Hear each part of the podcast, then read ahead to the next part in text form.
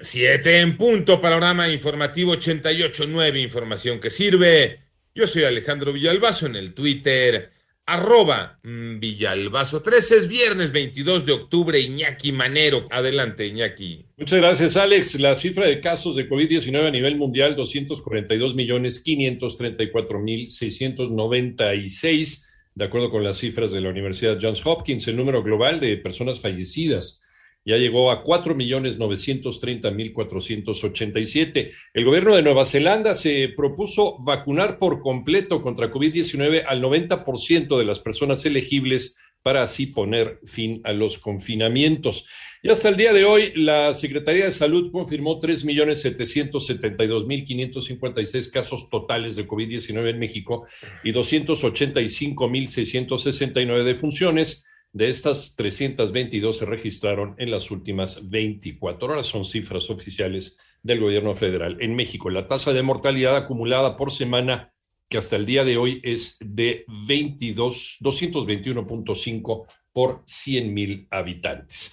La Secretaría de Seguridad Pública en el panorama nacional de Veracruz informa que 28 migrantes centroamericanos entre ellos, 11 menores de edad fueron rescatados en dos hechos distintos. Y por otra parte, el gobierno de Quintana Roo confirmó que las dos víctimas del ataque al bar La Malquerida en Tulum, en la región norte del estado, era una mujer originaria de India y otra de Alemania.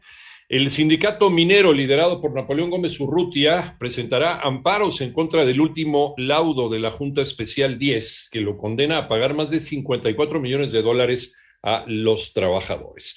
En México, los feminicidios siguen incrementándose. Manuel Hernández. Los feminicidios no cesan en nuestro país. De acuerdo con los datos del Secretariado Ejecutivo del Sistema Nacional de Seguridad Pública, durante los primeros nueve meses del año se han registrado 762 casos, un incremento del 5.5% comparado con igual periodo de 2020, cuando se registraron 722 casos. En su informe mensual detalla que en septiembre se registraron 68 casos de feminicidio, una reducción de 37% comparado con agosto cuando 108 mujeres fueron privadas de la vida, mes que rompió récord en el número de víctimas. Las entidades que registraron el mes pasado el mayor número de feminicidios fueron Estado de México con 13, Nuevo León con 7, Veracruz con 5 y Guanajuato y Chiapas con 4 cada uno. En 88.9 Noticias, Manuel Hernández. En el panorama internacional, al menos 165 niños han fallecido en los últimos dos meses en la República Democrática del Congo por una enfermedad desconocida. Esto lo informaron autoridades locales.